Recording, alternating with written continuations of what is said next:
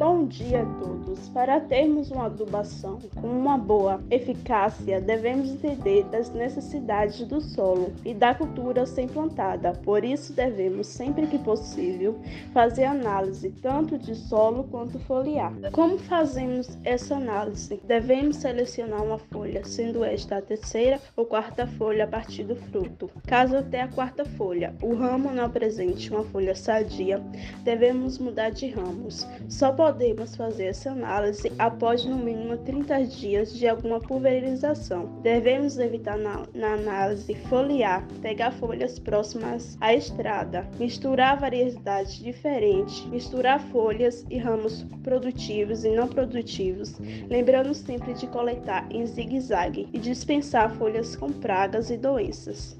Bom dia a todos. Agora vou falar um pouco sobre adubação foliar. A adubação foliar é normalmente restrita à aplicação de micronutrientes. O borro B é uma execução, pois sua maior absorção ocorre via solo. A principal vantagem da adubação foliar é que ela fornece os nutrientes diretamente nas regiões de demanda, o que permite melhor absorção, apesar de poder ser associada a outras aplicações, garantindo economia de operações precisa ser realizada nas horas mais amenas do dia para garantir a sua eficácia.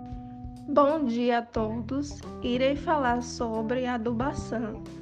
A adubação pode ser orgânica, mineral ou organo-mineral.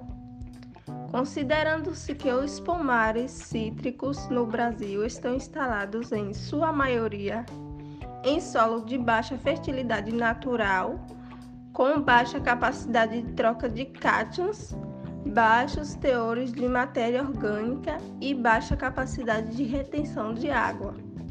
A aplicação dos adubos orgânicos poderá ser altamente benéfica, face aos efeitos que os mesmos exercem no solo.